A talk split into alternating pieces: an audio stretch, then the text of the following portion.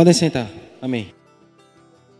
Pai do Senhor, irmãos, eu quero falar hoje sobre um professor que existiu na Bíblia. Esse professor, ele passou três testes somente. Ele passou somente três testes. Eu quero falar um pouco sobre ele. Ele já tinha passado duas provas na Bíblia, esse professor. Uma prova ele reprovou o aluno e na outra prova o aluno foi aprovado. Só que esse professor, ele passou toda a sua existência atrás de um aluno, um atrás de uma figura só. Eu, como professor, tenho alunos, eu falo por mim, Fábio, tem alunos que eu tenho prazer em reprovar. E tem alunos que eu tenho prazer em aprovar. E esse aluno, esse professor, estava há um bom tempo procurando. E é sobre esse encontro que nós vamos falar hoje.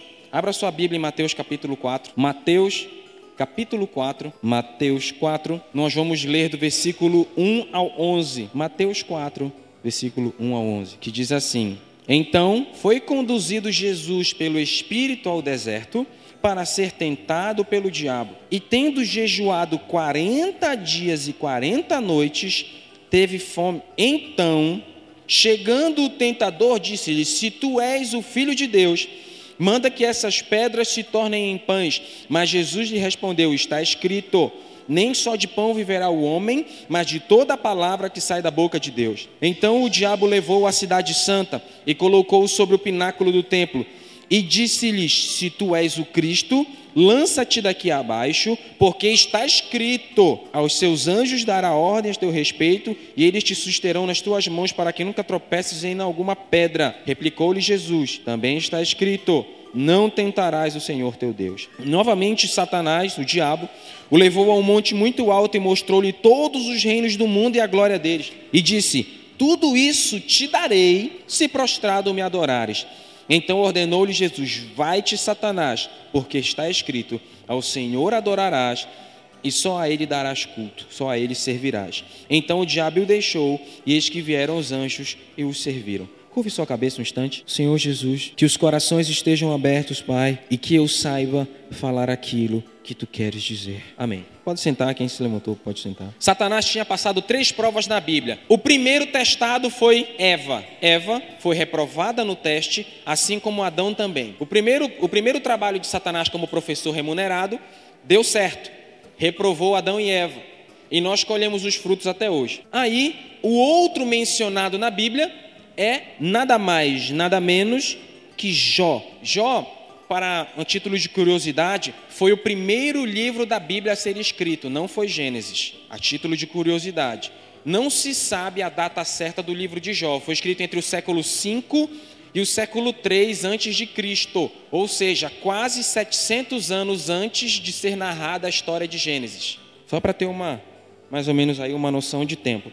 Mas aí, lá em Gênesis é dito uma coisa interessante. Deus diz assim: Olha, Satanás, serpente, o fruto da mulher vai se levantar e vai esmagar a tua cabeça. Satanás já sabia que em algum momento da vida dele, ele iria confrontar com aquele que estava destinado a vencê-lo. E Satanás, desde o Gênesis, procurava essa, esse personagem, procurava esse adversário para que ele pudesse vencê-lo porque ele já tinha vencido Adão. Quando venceu Adão, acabou com tudo.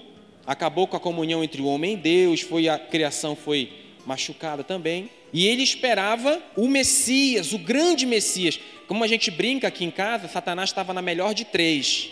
Né? Ganhou uma, perdeu outra, aí estava aquela para a final. E aí, de repente, aconteceu uma coisa estranha. A Bíblia, na, na época de Cristo, existia uma crença que uma grande pessoa ia surgir.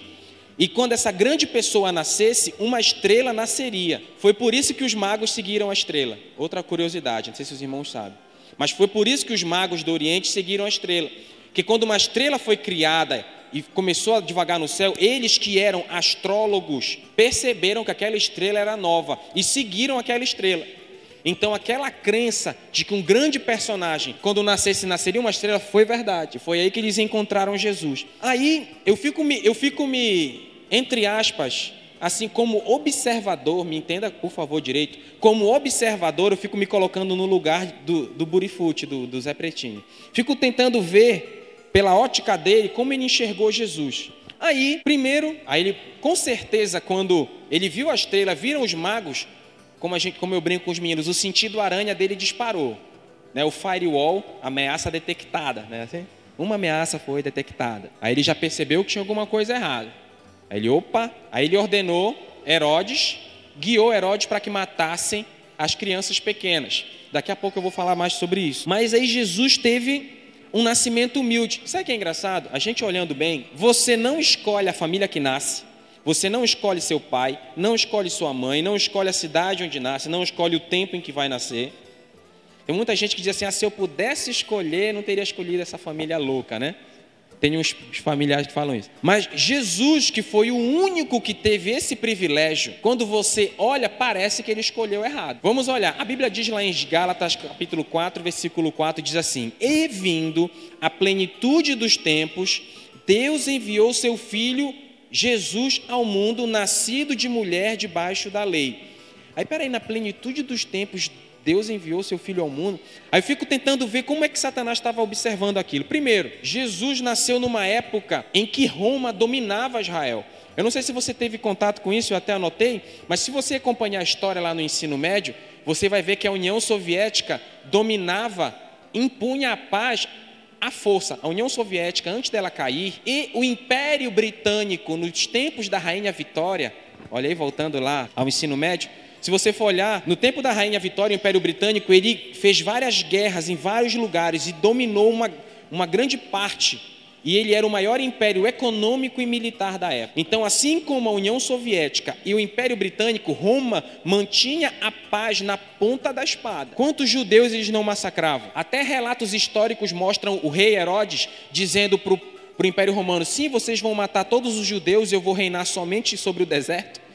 Herodes tinha medo que todos os judeus fossem mortos e ele reinasse sobre, sobre um terreno baldio. Para você ver como as coisas eram. Aí eu fico me perguntando por que Jesus não nasceu nos tempos atuais? Hoje em dia nós temos a comunicação em massa, não é?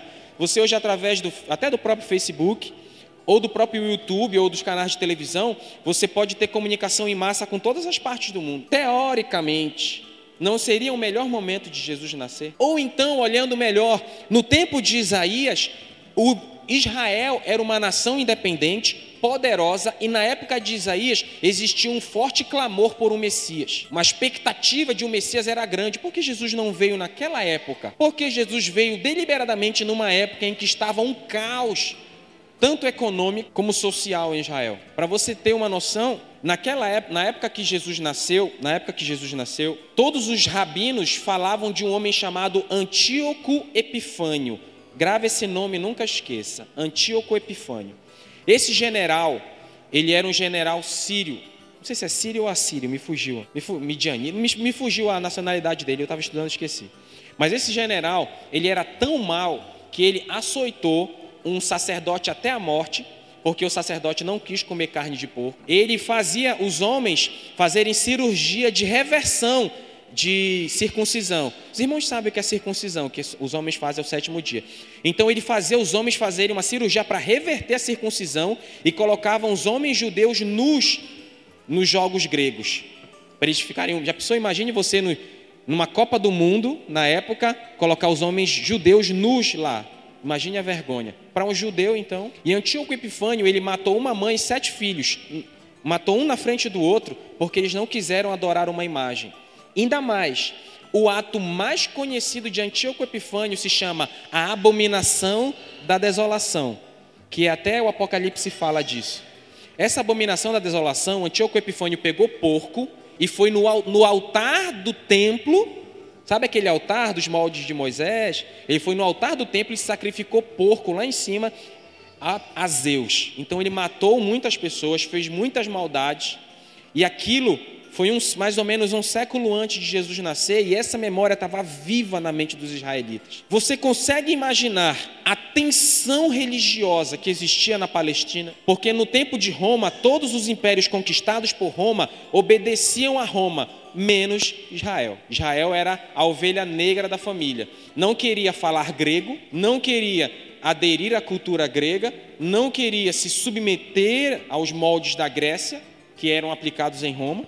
Então Israel era ovelha negra. E para piorar ainda, isso falando de Jesus, Jesus nasceu numa época dessa, e para piorar, Jesus era da Galileia. Meus irmãos, nós não temos noção do quanto Jesus ser da Galileia influenciou o que as pessoas pensavam sobre ele. Porque a gente, se a gente for olhar, estudar, a, a própria Bíblia até, e muitos, estudi, muitos estudiosos, eles não abordam sobre a Galileia, não abordam sobre Nazaré. Eles meio que passam batido. Nazaré, a briga de Herodes era colocar Nazaré como o a capital do império e não Jerusalém, Nazaré. Só que eu estudando aqui, eu vou consultar aqui na minha mente, os escritos rabínicos daquela época colocavam Nazaré, os galileus, como caipiras, caipiras. Eles tinham entendimento de caipiras, eles tinham uma fala tão rústica, tão grossa, que eles não eram chamados para ler a, a Torá, a Bíblia, em outros tempos. Eles não eram convidados para outros templos, porque eles eram caipiras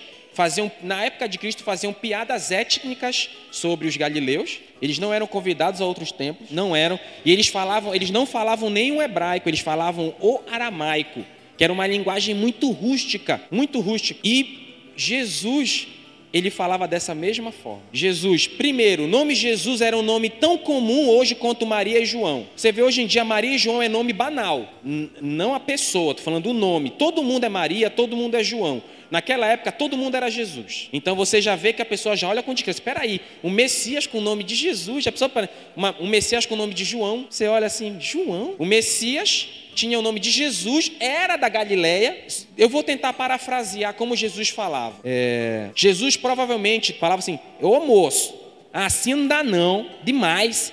Essa brincadeira não se faz assim desse jeito. Jesus provavelmente falava desse jeito caipira. É, Jesus falava desse jeito caipira, trazendo de lá para cá. Você imagina um Messias com o nome Jesus que falava desse jeito. Imagina como Satanás olhava assim, igual o Monk naquela série Monk, o detetive diferente olhava. Isso tudo Satanás analisando o adversário.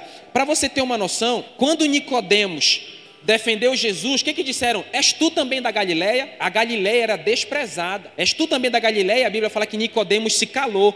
Aí os sumos sacerdotes disseram, pode analisar Nicodemos e ver que da Galileia não surge nenhum profeta. A família de Jesus brigava com ele, dizendo, Jesus vai para Jerusalém. Jesus ele ficava na Nazaré, Galileia. Vai para Jerusalém, porque um galileu não, não teria nunca uma importância religiosa na nação. Nunca. Tanto que perguntaram: peraí, pode vir alguma coisa boa de Nazaré? És tu de Nazaré? Para você ter uma noção, como é que Pedro foi descoberto lá no pátio, no pátio do sumo sacerdote? Ah, tu és também um deles, a tua fala te entrega. Por quê? Porque ele falava caipira, igual Jesus, forma rústica. Ele falava dessa mesma forma. Por isso que, opa, tu és um deles, a tua fala te condena.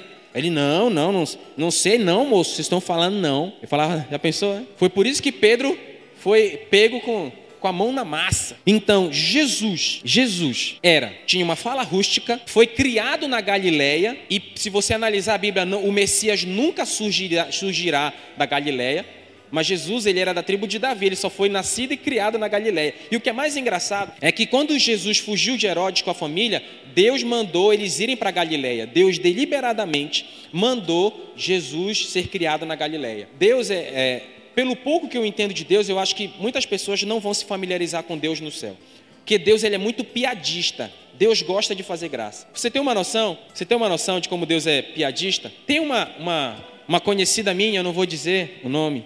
Ela disse, ela, no grupo de amigas dela, todas as amigas namoravam, tinham namorado, menos ela. Aí um dia ela orava, orava, Deus me dá um namorado e tal. Eu ficava orando e nada. Aí um dia ela se aborreceu. Ela disse: Deus, tu é surdo. Eu estou te pedindo um namorado. Aí Deus deu um namorado surdo para ela. Quando ela começou a namorar, o homem era surdo. Deus ele gosta de fazer essas piadas, esses trocadilhos. Aí Deus mandou Jesus nascer onde? Nazaré e deu o nome de Jesus para ele. Um caipira, que eles não tinham tradição nenhuma no ensino da palavra, com o um nome comunzão e com uma fala totalmente tosca e rústica. Então, imagine você sendo o adversário, você olha assim, é Satanás, caramba, me preparei tantos anos para enfrentar esse cara aí. Você imagina, né, um, um cara fortão aí. Imagina Davi Golias, né? Golias devia olhar assim: peraí, eu sou todo musculoso, forte, treinado em batalha, me mandam esse, esse frango aí, essa lagartixa, né? Acho que Satanás olhou com essa mesma desconfiança para Jesus. Aí, após tudo isso, após tudo isso, um judeu criado numa Galileia rural, o primeiro, o primeiro encontro oficial do Messias com Satanás foi no texto que nós lemos aqui. Satanás chega lá com Jesus, chega lá e tem esse confronto. Quando a gente olha para Jesus, é, é, natural nós fazer, faz, surgirem perguntas, perguntas que muitas vezes eu faço. Porque assim, por que Jesus ele, ele não resolveu logo o problema do mundo? Por que ele não curou logo todo mundo? Por que ele não não é de, Jerusalém naquela época ela era afligida por catástrofes naturais. Alguns anos antes de Jesus nascer, há registro que houve um terremoto em Jerusalém e 30 mil judeus e muito gado, muitos bens foram perdidos. Já pensou um terremoto? Os judeus chamavam de aflições do Messias, essas catástrofes naturais. Por que Jesus não deu fim logo a isso? Quando a gente olha lá no tanque de Betesda, a Bíblia diz que existiu uma multidão de enfermos, mas Jesus curou só um. Por quê, né? Porque não veio logo resolver o problema. Tá ali o diabo, né? Dá um, um espirro, puf, morreu o diabo. Por que ele não fez logo isso? Talvez a gente se pergunta isso. Por que não resolveu Israel era escravo de Roma? Por que não, não fez logo um, uma revolução? Né? Por que Judas traiu Jesus? Porque Judas esperava um Messias pancadeiro, aquele Messias MMA, aquele que vai para o soco. Mas Jesus foi um, um homem com nome comum, com uma infância estranha, de família pobre. Jesus era pobre, há, há, há quem diga que a, foi dito, ah, o pai de Jesus era um engenheiro, beleza, mas eles eram pobres, eles não tinham dinheiro. A família de Jesus era pobre, com um nome comum, com uma criação comum. Aí vai para o deserto, vamos lá. Aí Satanás, primeira coisa diz assim, Ei, transforma essas pedras em pão. Satanás fez três coisas. Primeiro, transforma essas pedras em pães. Depois ele levou Jesus para o pináculo do templo e disse, te joga daqui abaixo e você vê que Satanás tinha um, um total conhecimento da Bíblia, igual todos os crentes. Disse assim: olha, lança-te daqui abaixo, porque está escrito: ao Senhor deu, é, ao Senhor dará ordem a teu respeito para que te guardem, para que não tropecem em alguma pedra. Satanás conhecia a Bíblia e usou a Bíblia contra Jesus. E o terceiro ponto, Satanás ofereceu todos os reinos do mundo para Jesus. Se a gente for olhar com uma calma, não parece ofensivo. Se for olhar dessa forma, por quê? Transformar pedras em pães. Jesus não transformou, não converteu um pão para 5 mil pessoas depois, numa coisa muito mais miraculosa? É ou não é? Jesus não pegou cinco pães e dois peixes e fez para 5 mil comerem, 5 mil homens, que deviam ser, no total, umas 15 mil pessoas. Porque naquela época os israelitas eram muito machistas, né? Mulher e nada era a mesma coisa. Então eles não registravam a quantidade de mulheres e nem de crianças. Jesus fez algo muito mais mirabolante depois, né?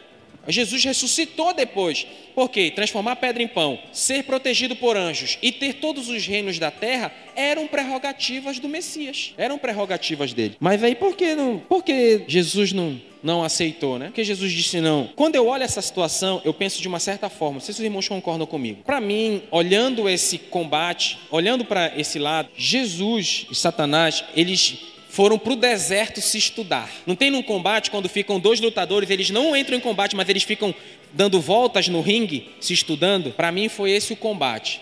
Me remete muito esse combate. Jesus, é, é, mesmo assim, dois, dois soldados foram para um lugar deserto lutar. Só que tem uma coisa: Jesus estava depois de 40 dias e com fome. Jesus ele estava totalmente debilitado e Jesus estava no início do seu ministério. Satanás, como ele comandava o território e tinha confiança, Satanás tomou a iniciativa de atacar. Tomou a iniciativa de atacar.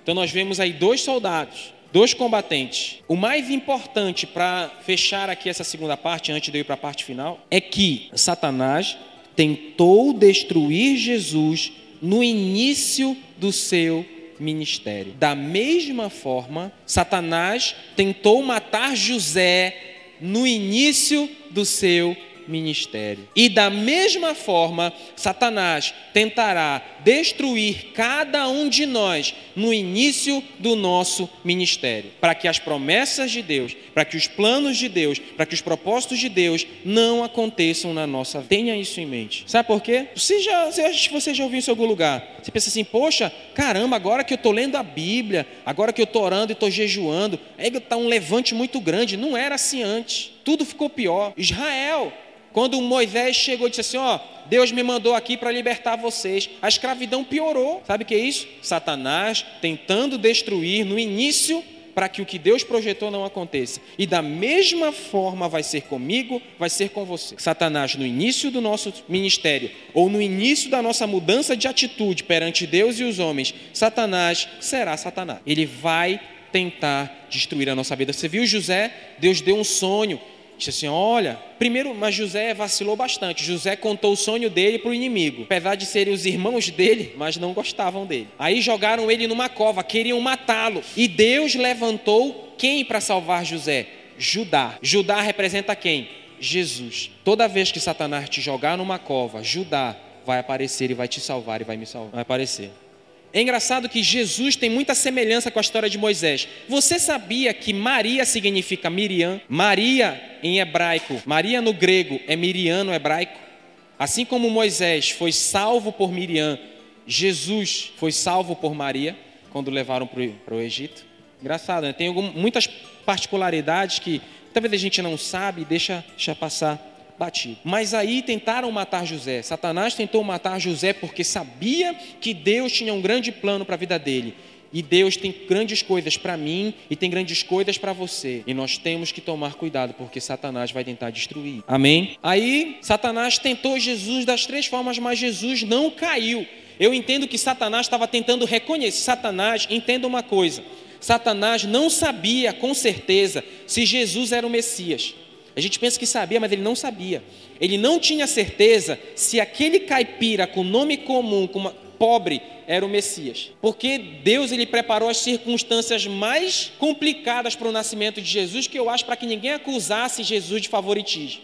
Ah, ele é filho de Deus, nasceu no berço de ouro, tinha grana, e ah, como diria o pica-pau, iate, dinheiro, comida. Então Jesus veio em circunstâncias muito, muito complicadas. Aí Satanás foi lá no deserto, estudou. Peraí, eu acho que esse não é esse cara aí, não. Acho que eu tô, eu tô procurando. Esse, não é esse aquele que eu quero reprovar. Não é esse. Não é esse. Quando a gente olha, Satanás, a primeira tentação transformar as pedras em pães, Satanás está falando da parte fisiológica. Ah, comer aí, cadê a comida? Cadê a comida? A parte de pular do alto, ah, você colocou ele no alto do templo, vamos colocar ele aqui no alto da igreja, né? Disse assim, pula de cabeça aí, que os anjos vão te guardar. Foi isso que Satanás disse. Satanás estava querendo ver se Jesus tinha a luxúria de usar o poder por simplesmente usar o poder. Eu, eu, publiquei hoje no Face, de vez em quando eu publico algumas coisas, eu publiquei sobre o milagre da restrição. Deus, ele absurdamente restringe. Por muitos momentos, Deus poderia resolver tudo, mas ele prefere que as coisas aconteçam do jeito certo, que geralmente é o jeito lento. Ele, Jerusalém, Jerusalém, que matas, ele, os teus profetas, quantas vezes eu quis cuidar de ti. Ele se assentou e chorou. Ele poderia muito bem, puf. Mas Satanás foi isso que Satanás levou no deserto para Jesus. Satanás levou o caminho fácil para Jesus. Jesus não teria que morrer. Jesus não teria que morrer. E Satanás, ele repete três vezes essa tentação para Jesus. Como assim três vezes a tentação não foi só no capítulo 4? Não. Mais lá na frente, Pedro, usado por Satanás, quando diz: Olha, é necessário que o filho do homem padeça, é necessário que o filho do homem sofra. Jesus disse: Não, tem piedade de ti. Aí o que, que Jesus diz? Arreda Satanás. Não cogitas das coisas de Deus e sim dos homens. Jesus ouviu de Pedro a mesma tentação que Satanás tinha feito. Satanás no deserto, ele ofereceu para Jesus uma coroa e não uma cruz. E é isso que ele e essas as tentações que muitas vezes nós discípulos gostaríamos de ceder. Satanás ofereceu uma coroa e não ofereceu uma cruz. E ele usou Pedro para tentar Jesus pela segunda vez no mesmo aspecto. E quando Jesus estava na crucificação, de novo, o ladrão disse: "Ei, salva-te a ti mesmo e a nós". Aí que que os fariseus disseram: "Olha, se desce da cruz, se você descer da cruz, ou seja, se você não passar pelo sofrimento, você vai ter a coroa. Aí Jesus disse: não, porque Jesus entendia uma coisa básica: para que ele pudesse salvar a mim, para que Jesus pudesse salvar a você e a mim, para que Jesus pudesse salvar a humanidade, ele não poderia salvar a si mesmo. E era isso que Satanás, desde o início, queria tirar de Jesus. Para que Jesus pudesse nos salvar, ele não poderia se salvar. O sacrifício que nos trouxe a paz, ele, ele precisava fazer. Jesus precisava fazer aquele sacrifício. As, as lições que eu aprendo no deserto são básicas. Primeiro, Satanás sempre nos ataca no momento vulnerável. Foi o momento mais vulnerável da história de Jesus, foi no deserto. Ele estava 40 dias. Fique você um dia sem comer. Você sente. Agora fique você 40 dias sem comer. Aí chega Satanás com cheeseburger, né? Ou com ovo maltine, milkshake ovo maltine da Bob's, né? Ou aquela pizza de camarão com jambu. Aleluia. Foi o momento mais vulnerável. Satanás, as mesmas provas que ele passou para Adão e Adão foi derrotado, ele passou para Jesus. E Jesus estava num momento de muita debilitação, muita debilidade. Muito. Satanás sempre vai nos atingir, tentar nos atingir. E quando nós estamos num momento de muita fraqueza, e sempre vai tentar nos destruir no início do nosso ministério. E Satanás sempre vai nos oferecer um caminho fácil, um caminho que não passa pelo sofrimento, mas o próprio Jesus deixou bem claro: quem quiser vir após mim, negue-se a si mesmo, tome a sua cruz. Ele não disse tome a sua coroa, ele disse tome a sua cruz e siga-me. Porque muitas vezes fazer a vontade de Deus envolve sofrimento. Ah, o que, que não me disseram quando eu me converti? Muitas vezes isso. Muitas vezes você tem, passa por dificuldade, passa por sofrimento. Muitas vezes a renúncia traz dor. Servir a Deus não é fácil. Viver com Cristo não é fácil. Mas se nós quisermos ter a coroa de glória no céu, nós temos que carregar a cruz aqui na terra. E o engraçado, para finalizar, Satanás foi o professor que passou os testes, mas é interessante que o professor é que foi reprovado. O professor que passou os testes, ele que foi reprovado. E que nós quando formos tentados pelo diabo, que tenhamos em nós o mesmo sentimento que houve em Cristo, o sentimento de, acima de tudo, a cruz e não a coroa, não a glória, não a fama, não o dinheiro. Amém. Que Deus abençoe. Louco, bipolarizado, eu desgovernado sem direção. atrás.